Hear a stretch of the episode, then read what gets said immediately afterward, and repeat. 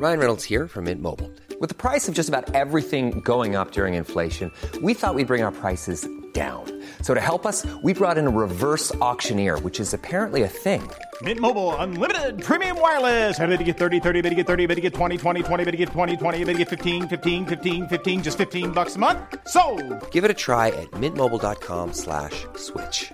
$45 upfront for three months plus taxes and fees. Promo for new customers for limited time. Unlimited more than 40 gigabytes per month. Slows. Full terms at mintmobile.com.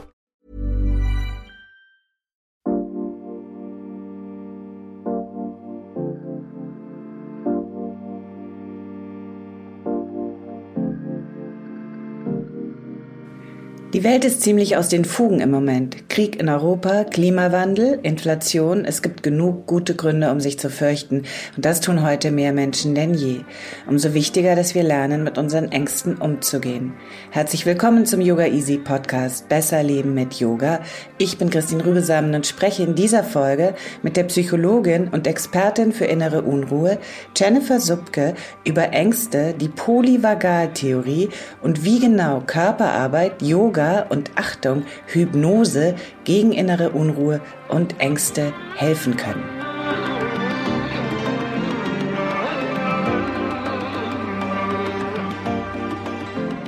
Hallo Jennifer. Hallo, danke für die Ansprache. Wow. Jennifer, du bist Expertin für innere Unruhe. Da will ich gleich fragen, äh, sind wir nicht alle Experten für innere Unruhe? Was verstehst du unter innerer Unruhe? Vor allem äh, das Getriebensein oder mit was geht es einher? Also innere Unruhe geht einher mit einem Getriebensein, mit einem nicht im Hier und Jetzt leben können, ähm, oftmals mit mehr in der Vergangenheit, mehr in der Zukunft zu leben. Geht auch einher mit körperlichen Symptomen, dass manche Menschen berichten, ich habe irgendwie einen stärkeren Herzschlag oder ich kann gar nicht ruhig sitzen oder ja, ich bin einfach ständig auf der Hetze, vielleicht auch in meinem Hamsterrad. Und dann gibt es natürlich verschiedene Stufen, ja. Ähm, das kann so weit gehen, dass da natürlich Ängste und Panikattacken da sind. Es kann aber auch sein, dass man weniger schlafen oder weniger gut schlafen kann. Und vor allem, und das ist mir halt wichtig, und das ist auch die Verknüpfung zum Yoga, ähm, dass man das Leben, also meiner Meinung nach am Leben vorbeilebt. Denn letzten Endes jemand, der innere Unruhe hat, ja, der hat ja ein Gedankenkarussell, der ist getrieben, da sind Ängste da, ähm, der kann nicht in der Fülle, im Vertrauen und wirklich in der Zufriedenheit und Leichtigkeit im Hier und Jetzt leben. Und das Leben findet aber letzten Endes im Hier und Jetzt statt. Was ist denn der Unterschied zwischen innerer Unruhe und Angst? In deinem Buch, das du geschrieben hast, geht es ja um beides. Äh, wie kann man das auseinanderhalten oder ist das schon identisch? es, überschneidet sich. Also es ist nicht identisch. Ähm, das eine bedingt das andere ist auch eine Wechselwirkung. Also worauf ich mich mehr beziehe, ist so diese Grundangst. Also dieses Gefühl von, ich bin hier auf der Welt nicht sicher. Ähm, dieses Gefühl, ich muss sehr viel im Kopf, also Gedanken zum Beispiel im Kopf zu sein, ist eine Form, kontrollieren zu möchten, Sicherheit herstellen zu, äh, zu müssen und ähm, herstellen zu können. Und es geht wirklich darum, wieder ähm, durch den Körper, also Emotionen im Körper zu verarbeiten ja, und dadurch ähm, im Vertrauen im Hier und Jetzt anzukommen, so dass diese ganzen Grundängste, die da sind, oft in, in den ersten drei Lebensjahren entstanden, also es sind Entwicklungsthemen, die da sind, ähm, dass wir die wieder gut integrieren können und in uns ankommen können. Das ist eher meins und weniger dieses ähm, Spinnenphobie oder ähm, diese gezielten ähm, Ängste, die es dann natürlich auch noch gibt. Die medizinisch äh, definierten Angststörungen. Sind moderne Ängste schlimmer als äh, archaische Ängste? Also da müssen wir ein Stück weit äh, einfach schon, also es ist natürlich, natürlich leben wir in einer Blase, würde ich mal sagen, die sehr sicher ist. Ich sage mal in Deutschland, Österreich, Schweiz, äh, in den westlichen Ländern, vor allem Deutschland, Österreich, Schweiz, sind wir sehr gut eingebettet in ein System, wo wir immer aufgefangen werden. Sagen wir mal finanziell oder auch ähm, krankheitstechnisch sind wir abgesichert. Jetzt müssen wir nochmal unterscheiden. Ähm, und das ist jetzt also sehr, sehr gut, diese Frage. Also ich versuche das jetzt mal ähm, zu veranschaulichen. Mm, Und zwar ist es so, wir Menschen sind ja evolutionär gesehen ähm, immer noch der gleiche Mensch wie vor Millionen, Milliarden von Jahren. Damals war es so, da gab es den Säbelzahntiger, ja, wir sind durch die Steppe gestreift, dann war da der Säbelzahntiger und ähm, wir haben ähm, Angst gespürt, was mit hormonellen Prozessen, mit einer Veränderung des Nervensystems einhergeht, ja. Wir switchen vom Sym äh, Parasympathikus, ähm, dem Ruhebereich des Nervensystems, in den Sympathikus. In dem Moment passiert natürlich ganz viel, hormonell, was Muskeltonus etc. angeht. Jetzt ist es so, es gab damals drei Möglichkeiten von uns, ähm, auf diesen Säbelzahntiger zu reagieren. Es gab ähm, den Modus des Fliehens, ja, wir sind weggerannt, wir ähm, haben gekämpft oder wir sind erstarrt. Und das haben wir alles im, in, in, in der in Abhängigkeit vom Abstand zu unserem Verfolger gemacht, ja. Also wenn wir sehr nah waren, haben wir gekämpft, wenn wir noch weiter weg waren, sind wir geflohen. Und wenn wir ja so kurz, ähm, ganz, ganz knapp vor diesem Säbelzahntiger waren und weder Kampf noch Flucht eine Möglichkeit war, dann sind wir erstarrt. Und in diesem Erstarren haben wir uns aufs Ableben vorbereitet. Ja, das bedeutet, wir wollten nicht mehr spüren, dass es so weh tut, beziehungsweise wir wollten sollten erstarren, dass uns der ja, Säbelzahntiger nicht zieht. Jetzt ist es ganz, ganz wichtig.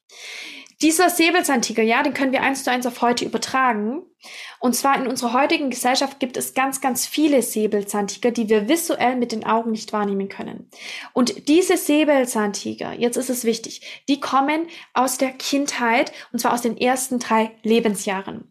Und zwar in den ersten drei Lebensjahren bekommen wir, und das ist nicht kognitiv, nicht Gedanken, sondern körperlich, bekommen wir, sage ich mal, wie mit, wie funktioniert die Welt.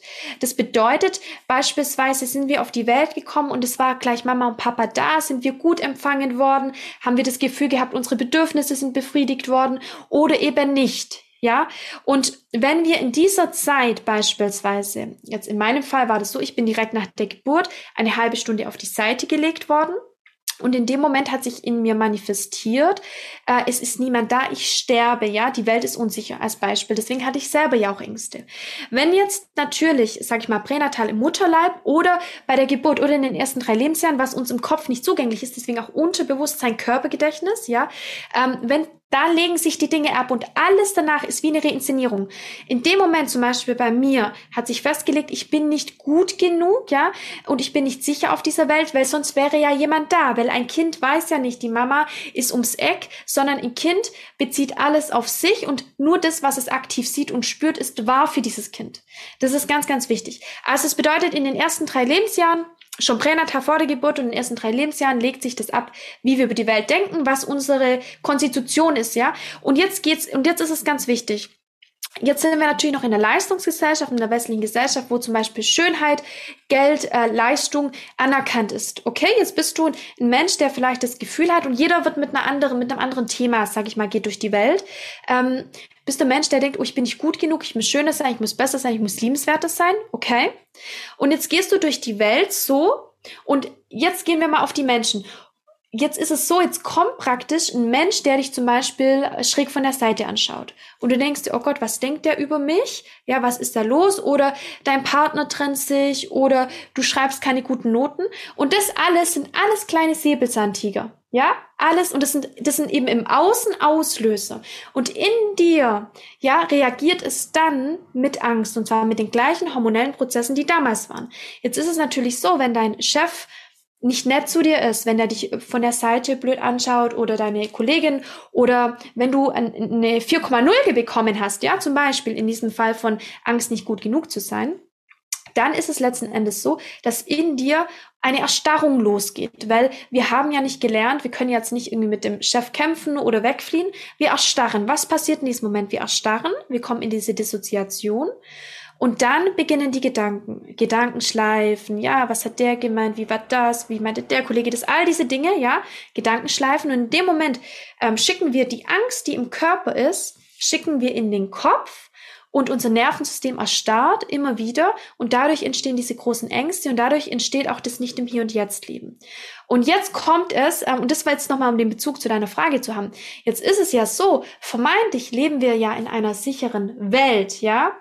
Aber das Thema ist und da nochmal zurückzugehen, wenn wir jetzt, ähm, ich sag mal so, bringe jetzt mal das Beispiel von einer Gazelle. Nehmen wir mal an, wir haben eine Gazelle im, im Wald und da kommt ähm, ein, ein Verfolger, ein Tier, was, sie, was diese Gazelle fressen will. In dem Moment, wo die Gazelle rennt, um ihr Leben rennt, fühlt sie sich in diesem Modus des Rennens so sicher wie noch nie. Und das ist das Paradoxe. Das bedeutet, es geht immer um die Innenwelt. Du kannst dich in dem Moment, wenn du dein Nervensystem beruhigst, es kann Krieg sein, es, die Welt kann in Schutt und Asche sein. Wenn du in dem Moment dein Nervensystem innerlich dermaßen reguliert hast und deine Innenwelt dermaßen stabil ist, dann ist es völlig egal, was in der Außenwelt ist. Andersherum, in der Außenwelt kann maximal Sicherheit sein, wie in unserer westlichen Gesellschaft.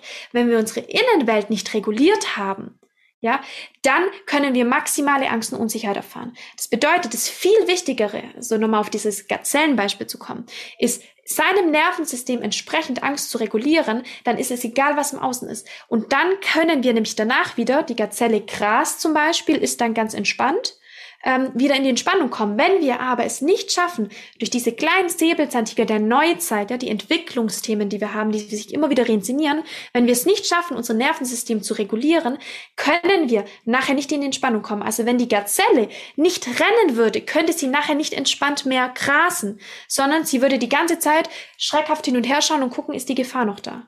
Also war das irgendwie einigermaßen verständlich? Das ist ein großes Thema. Ich hoffe, ich konnte es einigermaßen näher bringen. Okay, stopp. Da muss ich kurz einhaken, denn es ist ja so interessant. Sprechen wir über unser Nervensystem. Unser autonomes oder vegetatives Nervensystem wird traditionell unterschieden in das sympathische und das parasympathische Nervensystem. Das sympathische Nervensystem wird aktiviert in Stresssituationen und ist wohl bekannt als Fight-of-Flight-Modus oder Kampffluchtverhalten. Wir sind in höchster Gefahr und müssen um unser Leben rennen oder kämpfen. Zuständig ist hier der sogenannte sympathische Grenzstrang. Der Parasympathikus dagegen fährt das System runter. Er wird bei uns Yogis in einer typischen Yoga-Sequenz im letzten Viertel aktiviert, durch lange Vorbeugen, Schulterstand und natürlich Shavasana. Und die Yogalehrenden unter uns kennen das. Wenn in Shavasana auf einmal bei allen der Bauch anfängt zu gurgeln, dann ist das der vordere Vagus, der meldet, okay, jetzt ist Entspannung angesagt, ein tiefgehender Regenerationsprozess wird angestoßen das Zellwachstum, selbst unsere Fähigkeit, uns sozial zu verhalten. Tja. Wenn wir aber überwältigendem Stress ausgesetzt sind, dem wir nicht entkommen können, den wir aber auch nicht konfrontieren, gibt es im Parasympathikus einen zweiten Modus, den wir Freeze nennen. Wichtige Körperfunktionen werden gehemmt, damit wir überleben. Wir stellen uns tot. Die Schmerzerfahrung wird herunterreguliert, damit wir weniger spüren. Es kommt im äußersten Fall zur Dissoziation. Verantwortlich ist der hintere, der dorsale, evolutionsgeschichtlich übrigens älteste Vagusnerv. Die viel zitierte Gazelle stellt sich tot, um dann, wenn der übermächtige Feind das Interesse verliert, auf einmal aufzuspringen und um ihr Leben zu rennen. Diese drei Systeme des vegetativen Nervensystems, die weniger Gegenspieler sind, als vielmehr aufeinander aufbauen und viel komplexere Beziehungen untereinander haben als früher angenommen, hat übrigens Stephen Porges in der Polyvagaltheorie beschrieben. Alle drei Systeme sind gleichzeitig aktiv, nur unterschiedlich dominant und sie haben alle nur ein Ziel, unser Leben zu sichern. Ich muss jetzt mal kurz Werbung machen für das großartige Buch von Bessel van der Kolk. Verkörperter Schrecken heißt es auf Deutsch, das Trauma in dir. Ein Klassiker über Trauma, das wahrscheinlich viele von euch sowieso schon kennen. Und in diesem Buch geht es sehr viel um die Polyvagaltheorie. Vor allem darum, was passiert, wenn wir im Freeze-Zustand gefangen sind. Die Gefühle von Kriegsveteranen millionenfach beschrieben. Ohnmacht, Depressionen, Apathie. Und der einzige Ausweg ist die Aktivierung des Sympathikus durch neue Gewalterfahrungen. Puh. Jetzt aber zurück zu Jennifer, die viel erfreulicher in ihrem schönen Büchlein über Hypnose spricht als Möglichkeit, Ängste zu bekämpfen. Erstens mal habe ich ja selber Ängste gehabt und äh, habe mehr in der Zukunft gelebt ähm, als im Hier und Jetzt überhaupt. Und äh, zweitens mal habe ich damals in der Praxis einfach diese Mischung, ähm, das hat sich ganz natürlich ergeben, aus Körperarbeit und Hypnose gemacht, die körperzentrierte Hypnose, mit der ich äh, begleite, natürlich auch ent entwicklungspsychologisch, bindungspsychologisch. Das ist natürlich eine komplette Begleitung. Und ähm, um da nochmal drauf einzugehen, also ich spreche jetzt mal über das Unterbewusstsein, okay? Also das Körpergedächtnis ist auch das Unterbewusstsein. Das hat nur einen anderen Namen. Das Unterbewusstsein, ich bin ja auch in der psychologischen Forschung tätig, ich habe auch dazu meine Masterarbeit gemacht. Äh, das ist nichts Esoterisches, sondern wir können mittlerweile bis auf Zellebene messen, ja, was, was bist du für ein Mensch? Und das können wir zum Beispiel auch wieder mit Aminosäuren etc. koppeln. Also es ist immer alles eins. Und es ist einfach super wichtig, ähm, dass 95 Prozent von dem, was wir sind, ist unterbewusst und ist in unserem Körper abgespeichert. Ja, das bedeutet zum Beispiel, äh, jemand, der ein Selbstwertproblem hat, hat das Problem im Solarplexus. Scham und Schuld sitzt im, im äh, Magenbereich. Das heißt, oft Menschen, die mit Scham und Schuld ein Thema haben, die haben oft einen, einen verspannten Magen oder Magen-Darm-Themen. Ja, ähm, Verbissenheit sitzt im Kiefer. Ja, das ist natürlich genau das auch, was Yoga ja dieses mit, es hat alles eine Verbindung zum Körper. Jetzt ist es so, in den ersten drei Lebensjahren und im Laufe unseres Lebens ähm, bildet sich dieses Körpergedächtnis, also das Unterbewusstsein aus. Und basierend auf dem reagieren wir, kommen Emotionen aus und leben wir. Jetzt ist es so, wenn wir nur reden, und das ist jetzt ganz wichtig, weil unsere westliche heutige Gesellschaft ist ja dermaßen darauf getrimmt, ähm, dass, okay, das ist unser Körper, ja, und Körper ist für mich Unterbewusstsein und Körpergedächtnis, und das ist unser Kopf. Und äh, wir Menschen sind sehr von Kind an, ja, also so ab, ab der Schulzeit wahrscheinlich, äh, darauf getrimmt, ähm, dass wir uns maximal auf unseren Hochleistungsrechner Gehirn fixieren.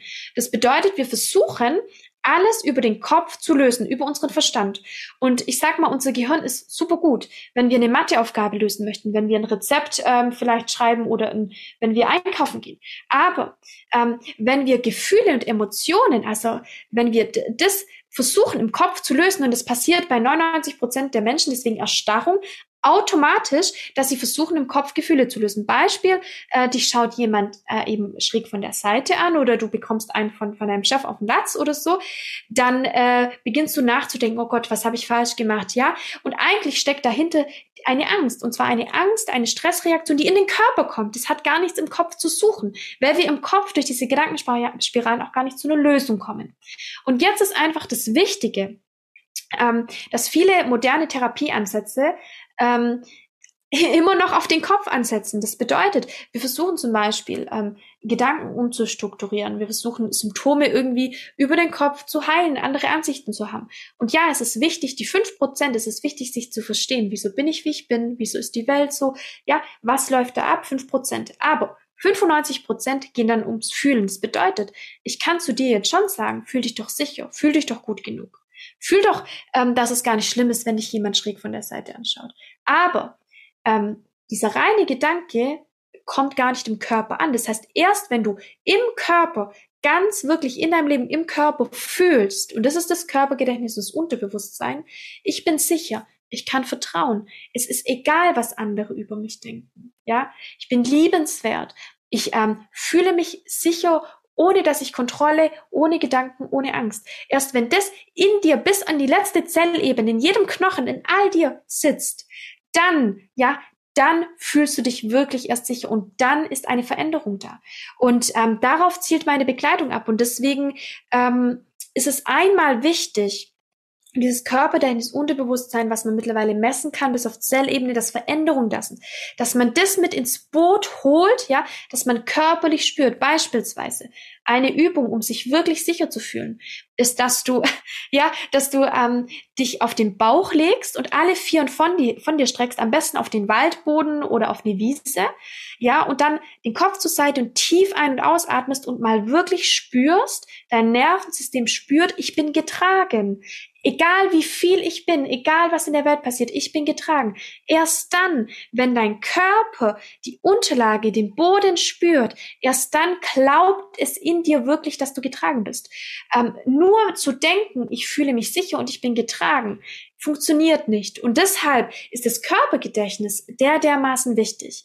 Und ähm, darauf basiert auch meine Veränderung. Das andere, was wichtig ist, das habe ich in diesem Buch nicht beschrieben, das möchte ich aber dann auch in einem weiteren Buch nochmal beschreiben, sind die Bindungsthemen. Das bedeutet das, was ich vorher gesagt habe, dass in den ersten Lebensjahren, drei Lebensjahren und noch im, im Mutterleib entstehen ja Annahmen über die Welt. Wie ist die Welt? Unsere Brille, mit durch die wir die Welt sehen. Jeder hat ja eine andere Realität. Es gibt ja nicht die eine Realität, sondern jeder hat eine individuelle Realität. Die bildet sich in den ersten drei Lebensjahren durch unsere körperlichen Erfahrungen, weil da denken wir ja noch nicht. Das ist alles Erleben körperlich. Und ähm, da ist es einfach wichtig, diese Bindungsmuster, die so stark sind, das sind die stärksten Muster, die unser Leben bestimmen, weil alles ist Beziehung. Beziehung zum Chef, Beziehung zur Natur, zu allen Menschen, alles ist Beziehung, dass man diese in einer Begleitung, dass man diese wieder öffnet und in ein Gutes bringt, dass auch da Vertrauen entsteht. Und die zwei Punkte sind wichtig. Jetzt musst du uns aber noch erklären, wie Darm und Psyche zusammenhängen, wie Darm und Ängste zusammenhängen und wie wir durch Darmgesundheit äh, unsere Ängste ja lösen können. Ja, gern. Also es ist einfach so, unser Darm ist ja unser ähm, zweites Gehirn. Und es ist einfach, was ich mit diesem, es ist ja vor allem ein Exkurs in dem Buch, was ich beschrieben habe, damit will ich nochmal aufzeigen, dass, ähm, dass es einfach verschiedene Ansätze gibt und dass alles zusammenhängt. Das bedeutet, ähm, mir ist einfach nochmal wichtig zu zeigen, dass äh, rein das Mikrobiom und der Darm an sich, dass das Darmmilieu ähm, durch den Vagusnerv mit dem Gehirn zusammenhängt und uns beeinflussen kann.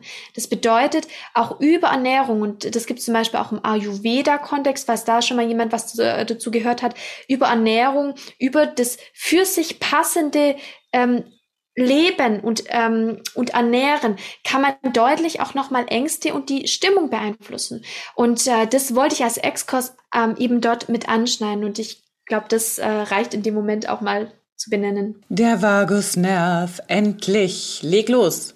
Ja, also in der Polyvagaltheorie, da ist es ja auch, also da wird ja genau das beschrieben, das Thema Traumata.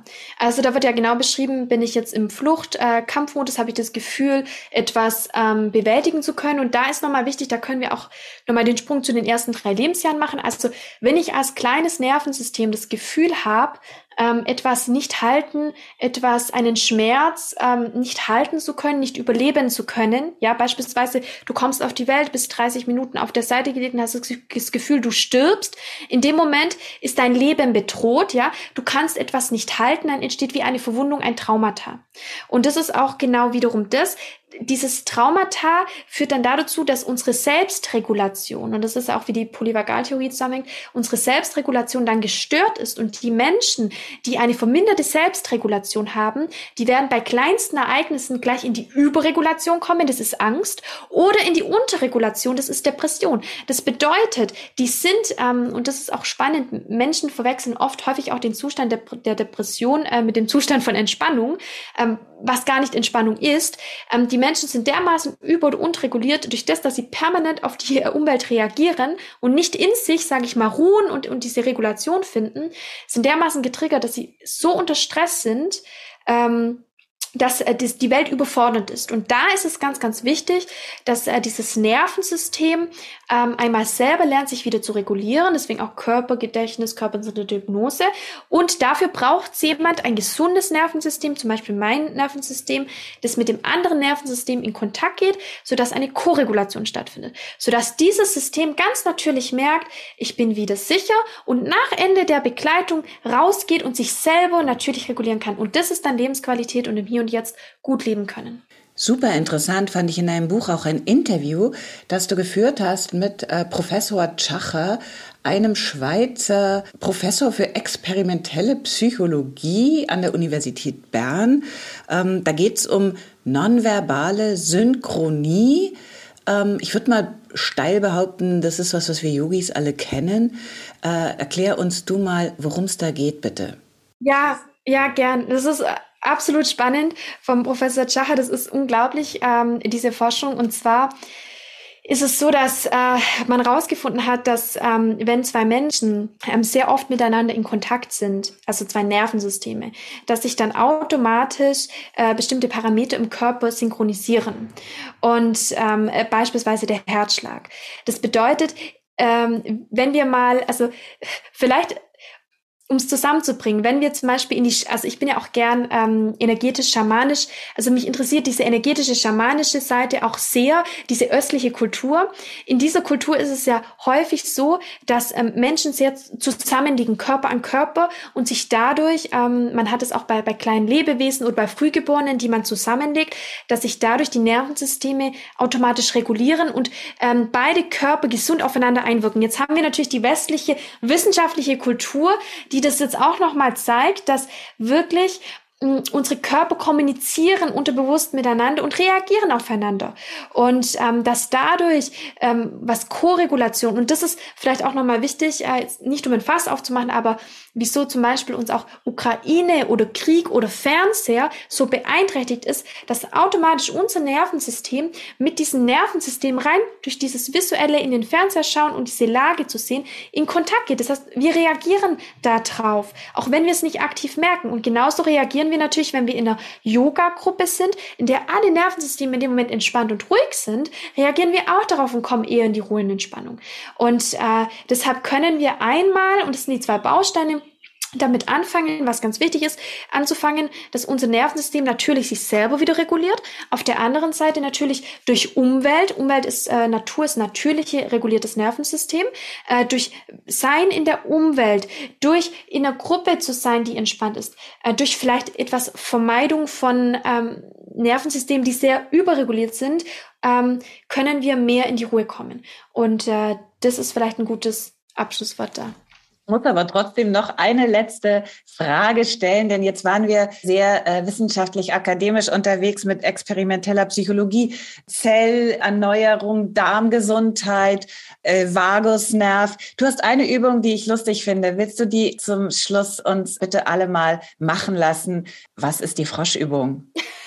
dachte jetzt, das tut ich hatte die schon im Kopf, die Froschübung. Gut, dann machen wir jetzt zusammen die Froschübung. Also du kannst äh, da draußen jetzt einmal ähm, dich einmal, du kannst stehen oder sitzen und äh, die Augen schließen und kannst einfach mal kurz tief ein- und ausatmen. Und dann fühlst du dich hinein, was sind gerade Gedanken, wo steckt so die Energie, vielleicht viel im Kopf oder wo sonst im Körper.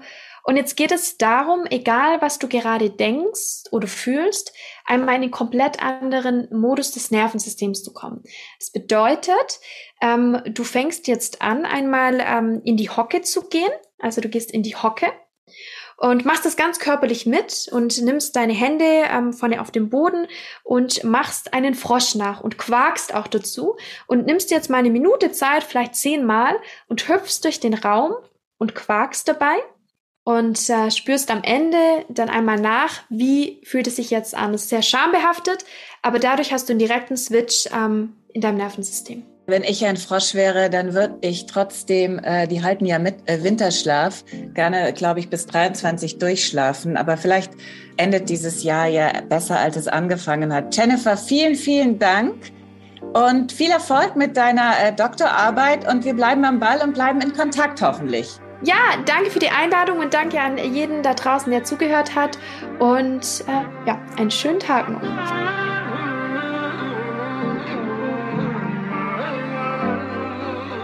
Und du kannst jetzt mit dem yogaeasy.de slash podcast Gutschein selbst ausprobieren, wie dein Parasympathikus arbeitet mit unseren Meditationen oder Yoga Nitra.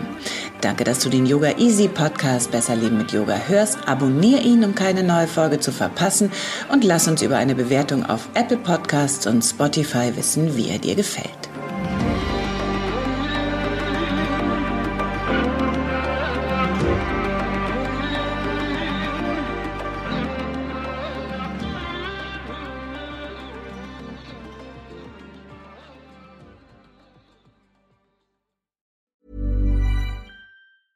Hey, it's Paige DeSorbo from Giggly Squad. High quality fashion without the price tag. Say hello to Quince.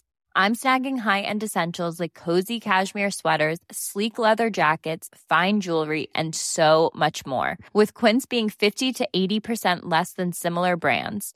And they partner with factories that prioritize safe, ethical, and responsible manufacturing. I love that. Luxury quality within reach. Go to quince.com slash style to get free shipping and 365 day returns on your next order. Quince.com slash style.